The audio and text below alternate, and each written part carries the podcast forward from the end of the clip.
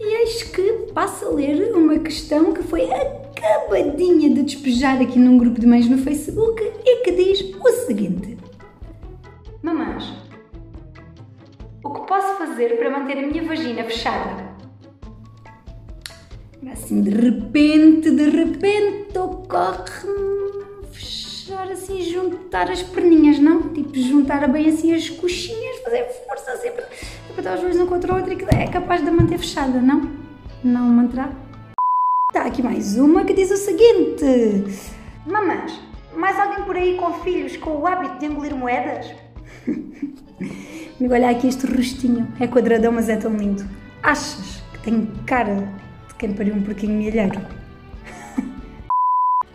e agora queria aqui partilhar convosco uma das minhas preferidas de sempre, que deve ter feito Darwin dar pulinhos de contentamento na tumba e que diz o seguinte: Meninas, alguém conhece alguma oração ou reza para baixar a febre em bebés?